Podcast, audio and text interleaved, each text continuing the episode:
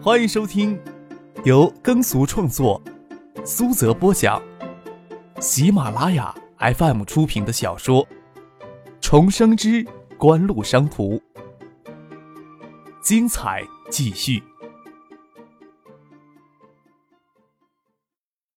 第一百一十七集，张可将他抓过来，不让他动弹，手从他的腰带伸下去。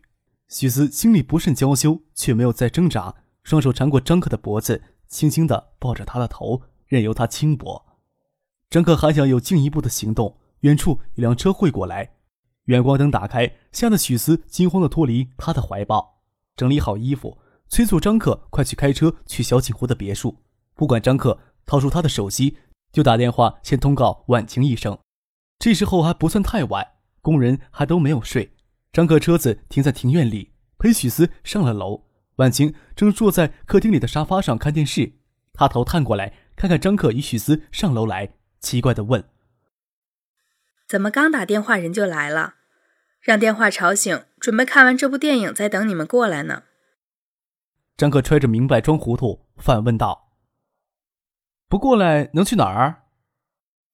去给许思在后面轻轻的拧了一下，舔着脸笑了笑，让许思推着一起坐过去。婉晴穿着棉质睡衣，领口有些宽松。张可坐过来，他用手轻捂着领口，头发很随意的挽着。客厅里只开着一顶壁灯，张可看着他蜷腿缩在沙发里不容老鼠，伸手要抓过来，轻轻的抛了抛，笑着问：“婉晴姐不会抱着纸筒的大老鼠在看电影吧？”多大的人了，跟小女孩一样。婉晴粉脸一红，探身将不容老鼠抢了过来，探身时倒忘了抓住领口了。张可瞥眼看见睡衣里的东西晃荡，心魂一荡，赶紧将视线移开。婉晴在那瞬间也意识到在张可面前漏了光，抓住不容老鼠抱胸前，很不自然的扭过身子，眼睛盯着屏幕。张可小坐了一会儿就离开了。许思洗澡出来，坐到沙发上。跟婉晴说起要去香港筹建公司的事情，婉晴一开始也以为张可这么安排是考虑到许思尴尬的身份，笑着说：“张克这小子年纪轻轻就学会金屋藏娇，等他长大了，指不定还有女孩子吃他的亏。”不是这样的。许思忍不住要张克分辨：国内进出口渠道还不够通畅，在香港注册一家公司能方便一些。再说。能躲开海州的是是非非，我心里也是愿意的。偏就你心甘情愿的向着他。婉晴挤着眼睛取笑许思：“你跟着他，不晓得他哪那么大福气呢？哎，我刚从酒会回来不到一个小时，我离开时看着张克还给叶剑斌拉在那里说事。你们在一起没多一会儿，怎么就着急到我这里来？怎么就不能早点过来？”许思红着脸，小声说：“给他拉出来，就是为了说这事。说完了，就过来休息了呀。”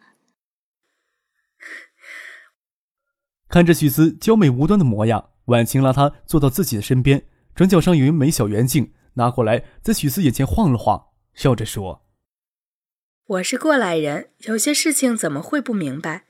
你照照你的样子，我就不信张克能忍得住。” 真不是你想的，许思咯咯乱笑。就在车里聊了一会儿天，就赶到你这里来了，可不像婉晴姐想的这么龌龊。我哪里龌龊了？谁刚才躲在里面洗内裤来着？婉晴笑着将许思的身子搬过来。骨气硬的话，将我的内衣还给我。伸手碰到许思的胸部。晚上睡觉怎么还带着这个？楼上又没有人会上来。我还以为我的够大了呢，想不到婉清姐还比我大一号。许思伸到谢婉清后背，将乳罩的塔扣打开了，探头往谢婉清宽松的领口看了看。真的比我大。刚才张哥还在，你不怕便宜了他？婉清粉脸一红。想到刚才有可能给张克看见，心里有种说不出的异样感受，强笑着说：“他要敢看，戳瞎他的眼睛。再说你这么美，看你都还看不够。婉晴姐也很美啊。许思跪在沙发上，端视着谢婉晴。抛开她身份不提，她绝对是个美丽的女人。志同爸爸都走了这么长时间了，婉晴姐就没有想着再找一个吗？怎么可能啊！我现在这个样子，谁知道对方是冲我人来的，还是冲着其他东西来的？很多事情都身不由己的。徐思清叹了一口气，本来还要多留在那里多坐一会儿，跟婉晴还有事情要说。从里口看到婉晴不该看的东西，两人都有些不自然。张可离开别墅，眼睛总晃荡着刚才的影子。抛开谢婉晴的身份不说。她还是个刚刚过三十岁的美丽女人，性情也是那样的和婉。若不能追求继续个人的幸福，就太可惜了。张克胡乱思想着，开车回到家里。两个人见他自己开车回来，免不了要抱怨：“你还没有到十八岁，公安局怎么会给你发驾照？驾照又不是公安局发的。”张克回了一句，看着他爸穿着大裤衩。打着赤膊，刚洗完澡从卫生间里出来，说道：“爸，景湖最近可能将海泰的股权转让出去，能筹到一笔钱。你问一下小叔，考不考虑景湖的投资呀？能有多少？一千多万吧，勉强能让安置房项目启动起来。两千套安置房规模太大，那先做五百套，先给拆迁户一点盼头。有了良好的开始，再让拆迁户将拆迁费先拿出来，也方便一些。”这么多钱，海域公司去年不是差点要破产吗？变成了海泰公司，竟然值这么多钱。张之行对海域、海泰的事情知道一些。海泰公司目前的净资产也就三千万不到的样子，百分之十八的股权也就五百万多。但是通常的股权转让是以盈利预期来计算的，净资产只是参考。唯有国有资产出售时，除了净资产作为标准之外，还在净资产的基础上进行打折出售，这个一时也解释不清楚，总之不会低于一千万呢。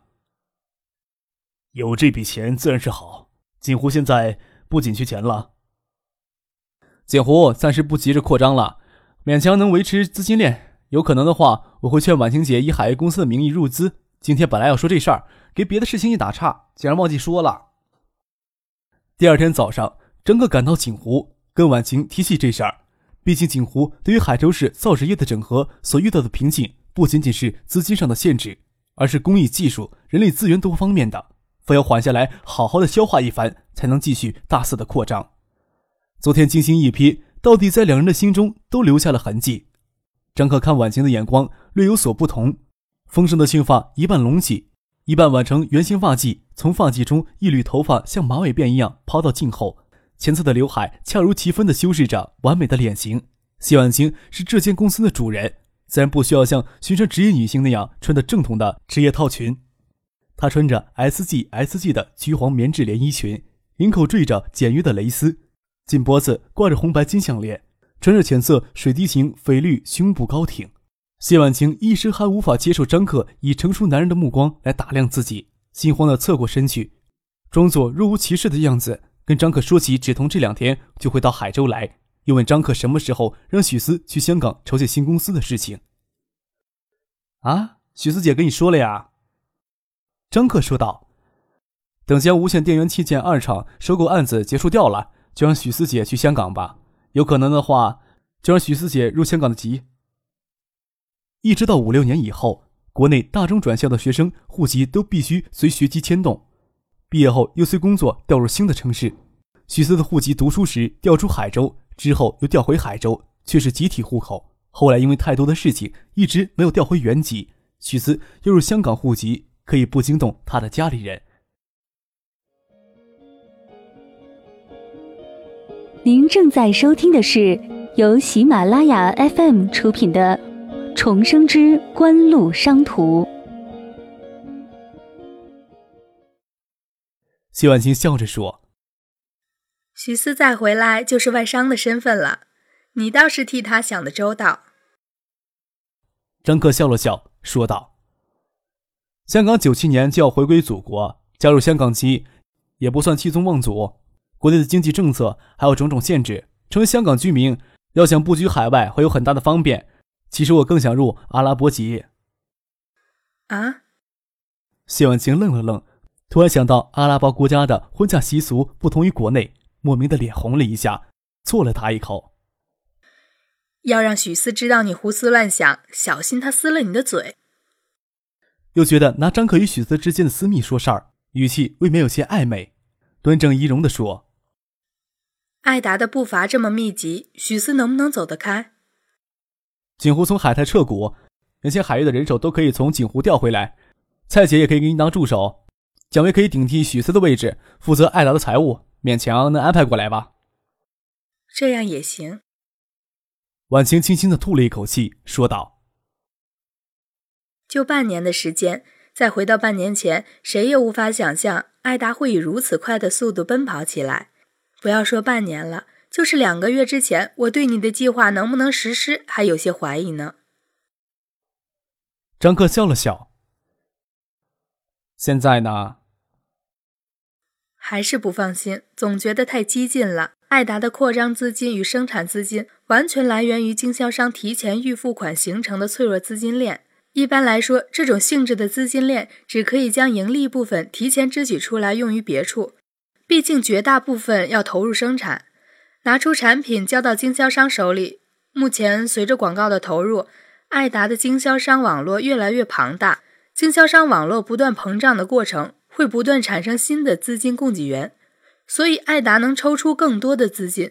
但是，一旦这种膨胀过程终止，而艾达找不到其他的资金补给，资金链随时可能会有断裂的危险，你说我怎么能不担心？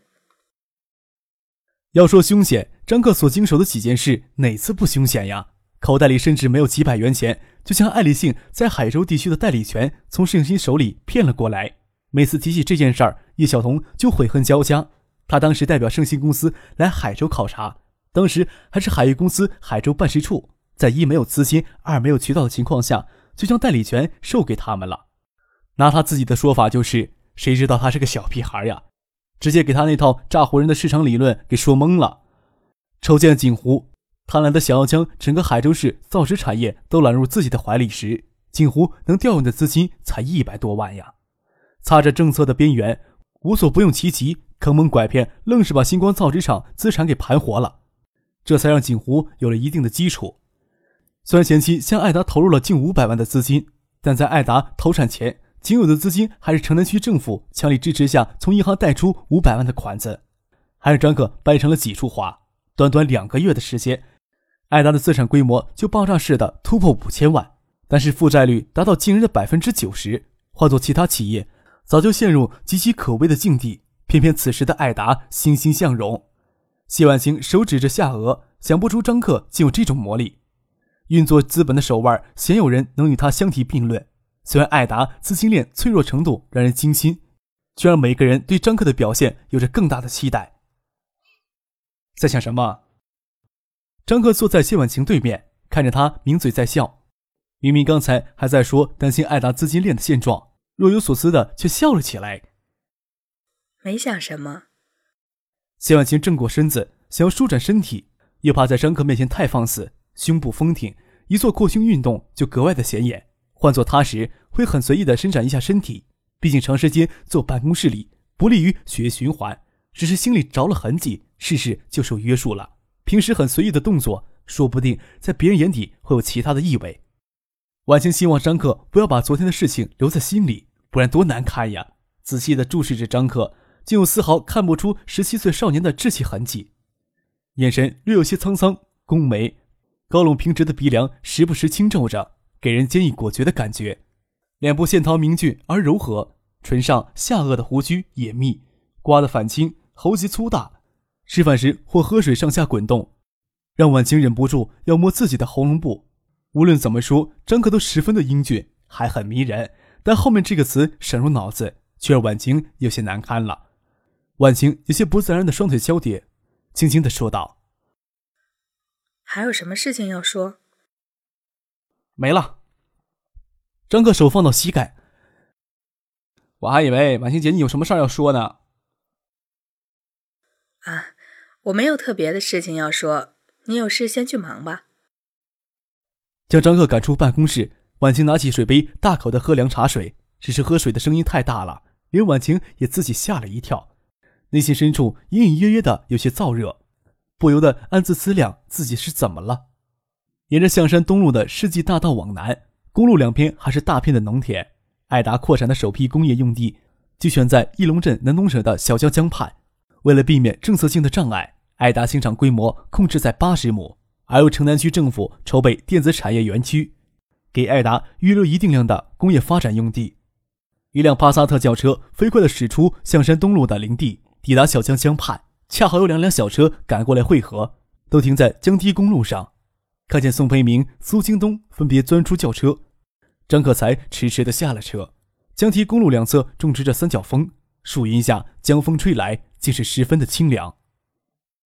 艾达在这里建成崭新的现代化工厂，才算真正的起步呀。说起爱达电子未来的规划。宋培明也是充满激情的。只要半年的时间，人们就会看到这里大有不同啊！哼，宋叔好像比我们还敢于想象未来呀。张克嘿然一笑，觉得站在那里直探江山有些累人。又没有外人，不顾形象的提着裤腿蹲了下来，望着江堤下粼粼的水面，下面江滩上还提着几辆自行车，有人在水里游泳。省内已经找不到几条未受污染的水系了。小江上游，特别是安徽省内，植被覆盖近年来下降的厉害，江水比往年浑浊的多。但是相比其他河流，已经好很多了。宋叔，要不下去避避暑，再谈正事儿吧？咱们看到有人在江水里游泳，张克有些心动，十分认真的向宋培明提意见。宋培明竟谢不明的摇摇头，说道：“办公时间没有陪人游泳的一条。”张克哈哈一笑，说道：“ 海州市少有人不会水的，宋叔叔不会怕淹吧？”“嗯，我从小在北方长大，不会水又有什么稀奇的？”宋培明撇嘴笑了笑：“区里要在这里筹备电子产业园区，必须要有完整的规划才行。爱达电子有今后的具体规划没有？”“书面的东西还没有，没时间呀，没人搞这个东西。不过我这里有些东西。”张克指了指自己的脑袋，宋叔不怕太详细了，市里会将项目抢过去？我可连我家老子都没有细说呀！哼，谁来抢我就跟谁翻脸啊！宋培明嘿嘿一笑，揽过张克的肩膀：“你小子要记住，当初是谁拿着乌纱帽到银行抵押帮你搞来贷款的？不会就这么快过河拆桥吧？”谁知道？张克摊摊手。也不是我想过河拆桥，很多时候大家都身不由己。要不这样吧，我们这次收购无线电源器厂二厂的全部资产，收购之后，能不能将这部分资产拿到银行抵押贷款呀？